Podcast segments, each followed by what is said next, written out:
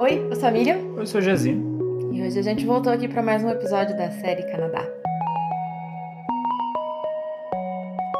Falar um pouquinho da nossa experiência no Canadá na chegada e também nossas impressões aqui é, em relação ao Whistler, né? Cidade que a gente que nos acolheu, né? Tão bem, né? Tão bem. é, a gente já comentou com vocês como é que foi o nosso processo, né? Como que a gente conseguiu de fato os nossos vistos para vir para cá. E depois de tudo isso veio a decisão de quando nós vamos, né? Todo mundo sabe que Canadá é bem conhecido, que é muito frio.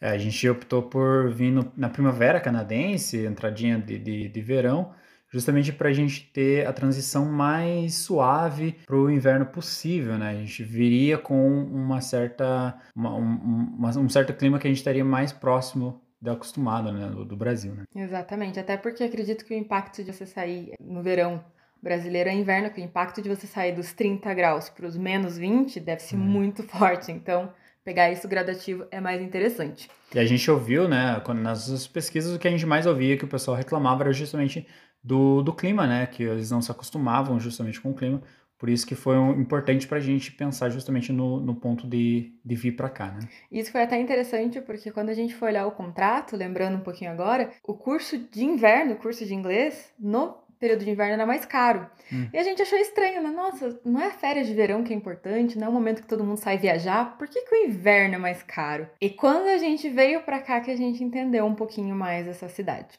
Então a gente veio para cá era maio, finalzinho de maio, a gente chegou. A gente teve um. Foi um voo saindo de São Paulo, a gente parou em Toronto para imigração, para biometria, para mostrar os documentos, falar com a gente de imigração, pegar o nosso visto, né, de fato. Foi uma escala bem curta, inclusive, né, porque a gente tinha que voar para Vancouver, a gente tinha uma janela ali de algumas horas, assim, é, só. Acho que é, no máximo duas, né, a gente até foi é. correndo depois pro, pro outro avião, assustado.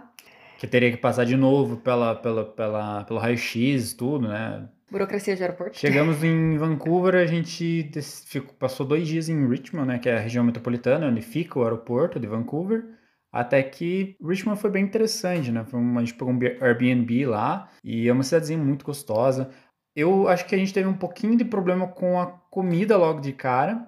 Richmond é uma região é, que tem uma cultura asiática muito forte. E aonde a gente estava, o shopping que era mais próximo, que é onde a gente fez as nossas refeições, naqueles dois dias, é, era tomado assim por, por comida asiática. E nós ainda, e particularmente, a gente não tem tanto costume em comer a comida, aquele tempero asiático ainda. E até hoje, acho que a gente não, não, não, não se aventura tanto. E ficar naqueles dois dias naquela proximidade foi um pouco desafiador, assim, a gente teve que se soltar um pouquinho. Aí foi até difícil pedir, né? Saber o que pedir exatamente, porque tinha diversas opções assim que a gente nunca tinha ouvido falar, né? E a gente também tava, né, aquele mix de emoções, porque, pô, é uma coisa que a gente sonhou há anos, né? De repente a gente tava ali, tudo era tão lindo, tão novo, as ruas bonitas, né? E dois brasileiros ainda com medo de tudo, então. É engraçado, é engraçado como a sensação parece muito de filme, né? Parece. A gente chegou e parecia que a gente estava inserido num filme. Era, era uma sensação muito gostosa, muito. muito é surreal, é muito. É, eu acho que o que mais lembra a sensação que a gente teve é quando mostra aqueles casais que vão para Paris. Sabe que é tudo cinematográfico, sonho, as luzes piscando. Era, pra gente era isso, sabe? A vida de todo mundo corria normal e pra gente era tipo. Oh. Em slow motion, né? Exatamente. É certo. Até que enfim a gente subiu pra, pra Whistler, né? É, inclusive de Vancouver pra Whistler é bem rapidinho, são duas horas e tem várias opções de ônibus, transfer. Então, assim, é, se você um dia vier para Vancouver, inclusive, conselho aí um dia para Whistler compensa bastante. E Whistler, ela é uma vila turística. Ah, Inclusive, deixa eu te perguntar, acho que eu nunca te perguntei, mas você se assustou quando você chegou em Whistler e você viu aquele micro terminal de ônibus e uma pequena entrada? Não, eu, eu, eu já, pelas pesquisas que a gente tinha feito, eu já imaginava que a gente ia vir muito. Na minha, na minha cabeça, a gente estava vindo pro meio do mato, assim, sabe? a gente tinha pesquisado esse Street View, assim, da, da casa que a gente ia ficar aqui é. primeiro. E, poxa, era, já era longe do centrinho. Quando você descia do ônibus, tinha, tipo, mata para todos os lados. Então, assim, no Street View, só nas pesquisas que a gente fez no Brasil ainda, eu já tinha uma impressão que a gente tá vindo para um lugar muito pequeno. É. Quando a gente chegou aqui, é, tem a, o centrinho ali que tem um terminal de ônibus que é minúsculo. É, não, e eu, eu, nas minhas pesquisas eu vi assim que tinha o centro da cidade, que era o lugar, né, o, o point, e daí tinha realmente o resto da vila que era tudo no meio do mato. Uhum. Só que quando a gente chegou e eu vi aquele terminal que acho que é seis ônibus no máximo, no máximo. E tem uma entrada, assim, tipo, a entrada principal da vila é muito pequenininha, gente. Eu achei que a gente tava no lugar errado. Parecia a entrada de um hotel, sei lá. É muito estranho é, pra mim. É, a gente escuta bastante dos turistas que vêm para cá, os, as primeiras vezes que, que eles vêm para cá, que realmente que eles esperavam que o Whistler fosse um pouquinho maior e tal. E, mas assim, eu acho que é falta de, Conhecimento. de conhecer e falta de se aventurar um pouquinho, porque o Whistler é relativamente é. grande, assim, sabe? E é bonito porque, assim, quando você sai do ônibus você faz essa entradinha na vila, parece um portal. Tipo, você vê mato pra todo lado e, de repente, na hora que você entrou, é uma cidade. Tem é. restaurantes, é tudo movimentado e gente andando. É, e, e, tem um movimento enorme, que principalmente em alta temporada. Aqui o, o, foco principal, né, é a montanha, que tem no inverno os esportes de inverno, né, esqui, snowboard, e durante o verão tem o mountain biking. Que daí é pra, pra galera que curte um pouquinho mais de, de, de, de sujeira, né? De, de é, terra né? e nossa, barro. Nossa, ver o pessoal descendo tudo sujo de lama. É, então assim, a, a vila, querendo ou não, ela funciona muito em função da montanha. Então, quando a gente chegou aqui, a gente percebeu que a movimento no verão ele é bem diferente. Depois a gente teve a experiência no inverno. É, são bem diferentes, são pessoas diferentes que vêm para cá. Uh, geralmente no verão a galera vem para passar só um final de semana, no inverno já vem para passar um mês, assim. Então é, um, é uma cidade muito interessante, mas predominantemente turística. Não tem, é. não tem, não tem, não tem outra coisa. Inclusive o custo de vida, né? É, porque assim a, a cidade, se você for ver a área principal dela, o centro da cidade é no pé da montanha, e a gente consegue viver sempre afastadinho, né, nos bairros próximos.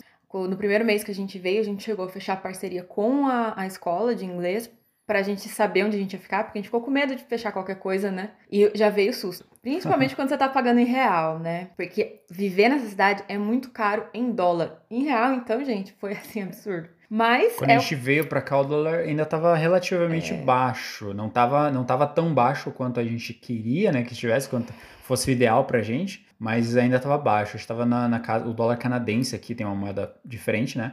É o dólar canadense. É, tava acho que em 2,50 mais ou menos. Essa faixa, assim.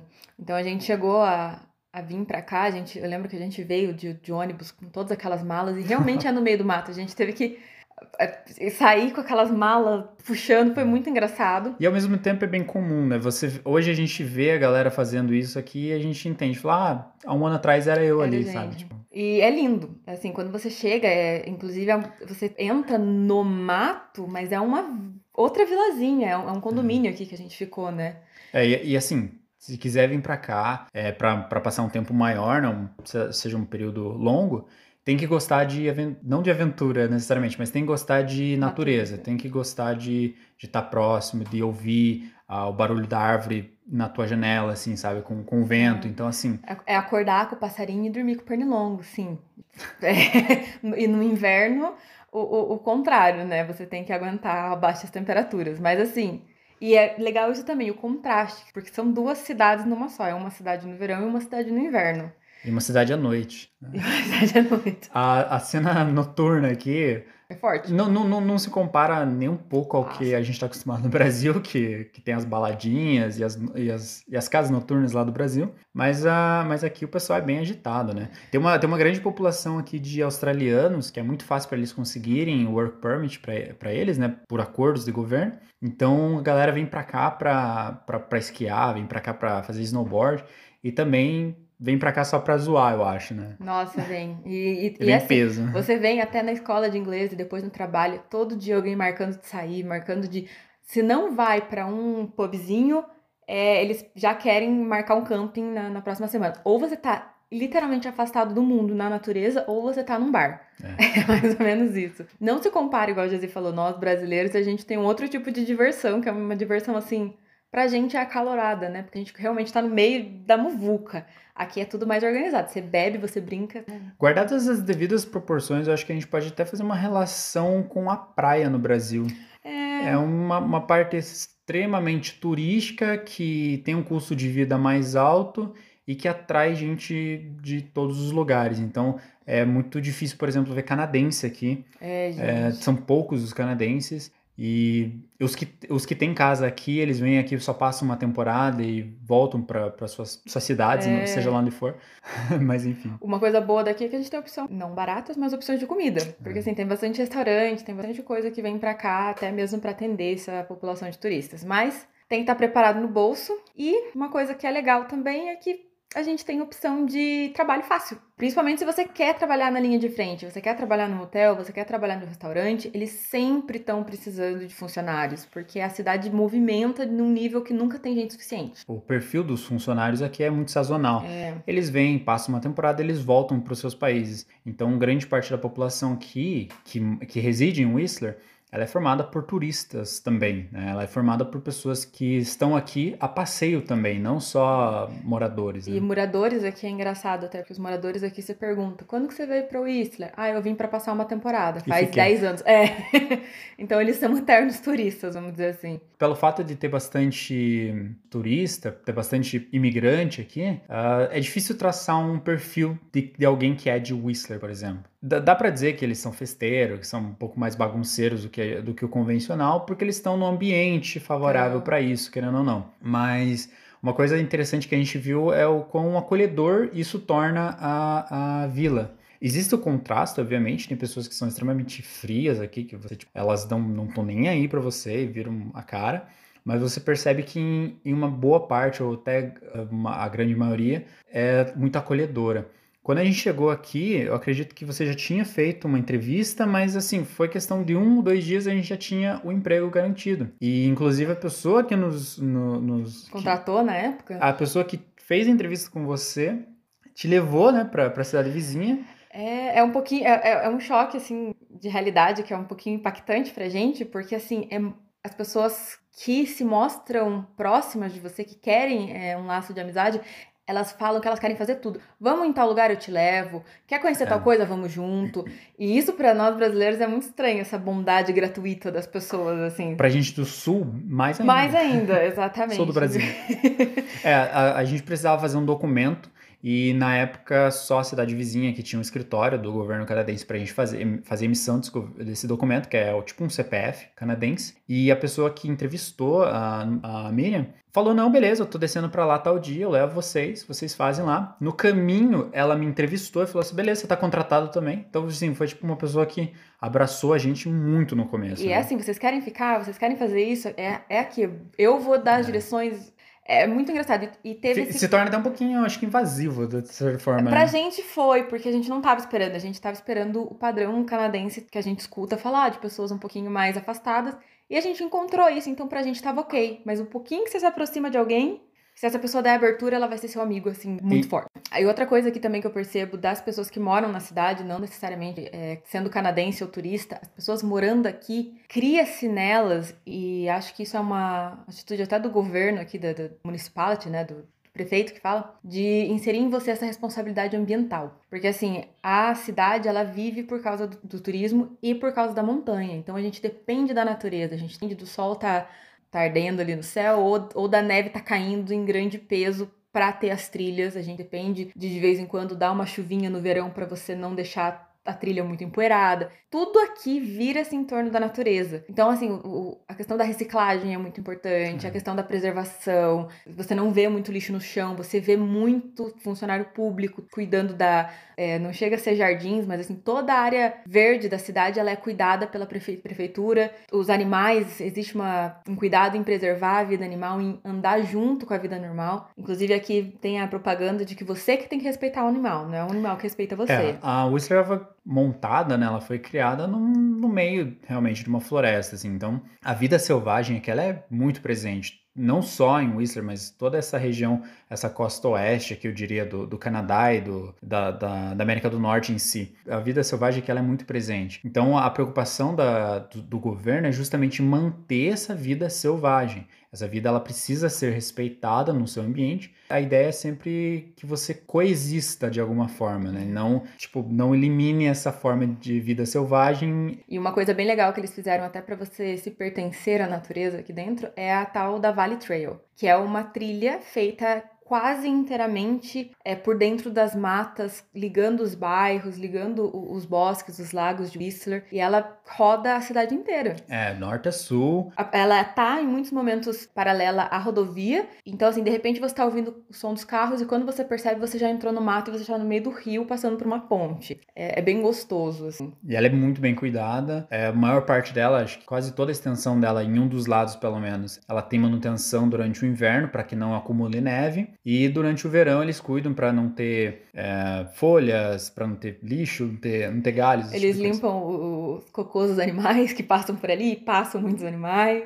Eles sempre estão alertando através das páginas oficiais sobre onde foi visto o urso, onde foi visto os animaizinhos e então, e eles sempre estão avisando para que você respeite que eles estão ali, não é? Não é assim que ah, eles estão ali agora vamos tirar. Não, eles vão continuar ali. É, eles têm, eles têm políticas de realocar esses animais quando eles começam a ficar muito próximos à, à vila, né? Eles realocam para mais dentro da floresta ou para para montanha, enfim. Mas eles têm algumas políticas assim para tentar tentar deixar a vida mais selvagem de alguma forma. Hoje, se alguém pergunta o que, é que você sentiu no Canadá, você gostou, você se decepcionou, você Não. surpreendeu? Baseado nas impressões que a gente teve, basicamente, de Vancouver, né, de Richmond e de Whistler, surpreendeu. Com certeza. Muito. É difícil é, analisar assim friamente, mas eu, no meu ponto de vista, não decepcionou em nem nada que eu tinha de expectativa, assim, muito pelo contrário. Esperou muita coisa, assim, eu até tinha alguns pontos que eu via assim, ah, vou lá e vai ser o que tiver, né? Mas não, eu cheguei aqui e a gente viu que era uma, uma coisa muito melhor do que a gente esperava. Muito melhor. Hum. A única coisa que impactou, mas daí não é nem decepcionar, impactou foi o preço, como a gente já comentou por ser cidade turística, né? Então, é, e, mercado... e, e, aquela história, justamente, é, chegar aqui com real, você tem um impacto Nossa. muito grande, por conta do, do câmbio mesmo. Mas a partir do momento que você começa a ganhar em, em, dólar, essa diferença diminui muito. Então você tem o inverso daí. Você começa a ver, pô, mas espera aí, um salário aqui paga uma vida boa e tranquila até, né? Um bom exemplo é a nossa primeira refeição, por exemplo. A nossa primeira refeição aqui na vila, ela gerou em torno de 40 dólares para nós dois, né? uhum. Gente, 40 dólares na época, a gente se desembolsou por uma pizza, um hambúrguer, sei lá, 100, 120 reais. E daí, quando a gente começou a trabalhar é, aqui, o emprego que a gente conseguiu tava é, nos pagando 19 dólares a hora. E daí a gente pensou, nossa, a gente precisa trabalhar, tipo, duas horas, duas horas e meia para pagar esse, esse lanche. Quer dizer que eu posso comer fora todo dia? É, a, começa a dar impressão. E você começa a ver o, o, como o comportamento das outras pessoas é justamente esse. Eles comem fora todo dia, eles estão. A gente se resguarda, a gente é... tenta salvar um pouquinho de dinheiro. Mas a gente vê que outras pessoas aqui, elas vêm para cá e gastam aos montes e estão bem, assim, elas conseguem se sustentar e viver bem. E a gente o pessoal por... aqui sempre reclama que tá sem dinheiro, mas tá sempre pronto para pagar uma cerveja. É, aí que tá. É uma coisa estranha, porque eles reclamam que estão sem dinheiro porque eles não estão gastando em alguma bobagem, né? É. Tipo, eles não estão indo para um restaurante, eles não estão indo ou indo para montanha para esquiar ou para fazer mountain bike. Eles reclamam porque eles não estão com dinheiro para gastar, digamos assim. É, mas é, é legal ver esse contraste. Uma coisa que eu gostaria de saber como é que foi, eu sei que pra gente foi bem diferente, é com relação ao clima. A gente já veio no verão pra ter essa adaptação, mas como que foi para você a chegada do inverno? Na verdade, que, em relação ao clima, foi muito mais simples do que eu imaginava. Porque quando eu cheguei aqui, na verdade, quando a gente saiu do Brasil, a minha expectativa é que eu ia ter um choque com um clima muito maior. Eu ia ter problema de adaptação muito maior. Não sei, quando chegou realmente o inverno, a gente já estava muito aqui, a gente já, já tinha passado por temperaturas mais baixas, assim. Aqui na primavera, às vezes faz tipo 10, amanhece tipo 5 graus, alguma é. coisa assim. Então na primavera a gente já tinha temperaturas baixas. Em outono já começa a cair muitas temperaturas. Para daí chegar no inverno e a gente sentir realmente o que é um menos 20, um menos 15. Então acho que querendo ou não, no, olhando num geral, ele é muito, é, ele é muito gradual, assim. Tipo, ele, ele é suave essa, essa transição. Então foi muito fácil até se, me acostumar com o inverno, na minha percepção. É, eu falo tranquilamente o quanto eu gostei e o quanto eu me apaixonei por ver a neve caindo, por ter a neve. Faz bagunça, é chato, tem que ficar limpando a frente de casa, tem que usar trilhões de roupas. Mas eu, toda vez que eu saía de casa, eu ficava torcendo para que estivesse nevando, sabe? Para que eu conseguisse ver a neve. Fez muito frio, sim. Não dá para negar. Teve dias assim que a gente passou frio. Principalmente quando a gente tentou subir na montanha, e daí aqui tava menos 20 lá em cima, a sensação térmica é quase menos 30. Mas ainda assim, é, eu ainda olho e falo assim, eu realmente prefiro o inverno. Mas senti, deu para sentir falta do verão, porque depois de seis meses sobre intenso frio, chega uma hora que você fala assim, ah, agora sol pode vir, tô pronta. É, quando a gente chegou aqui, o primeiro verão que a gente passou, a gente chegou na primavera, o primeiro verão que a gente passou até foi relativamente quente alguns dias. Alguns dias estavam muito secos, assim, estavam muito, muito abafado, assim. Então, a gente meio que deu aquela, pô, saudades Brasil, né? Olha só o calor que tá aqui, né? Então, assim, quando, che quando começa a cair as temperaturas, querendo ou não, vai dando aquele alívio, alívio, alívio, até realmente chegar o inverno e você fala, pô, beleza, agora vamos encarar o frio, entendeu? Então, assim, eu acho que as trocas de, de, de, estações aqui acabam sendo bem tranquilas. Foram essas, acho que, as nossas perspectivas de como foi migrar esse início, né, de chegar nesse país novo e como que foi, mais especificamente, em Whistler, essa adaptação. Foi boa, o resumo da ópera, e foi isso. Ficaria aqui se eu puder. É, se a cidade fosse um pouquinho mais acessível, eu acho que a gente acabaria ficando por se apaixonar por ela mesma. É. Eu entendo todos os turistas que vieram passar uma temporada e ficaram. E ficaram. Entendo completamente. Que vale muito a pena mesmo. Certinho. Obrigada, é gente. Tchau, tchau.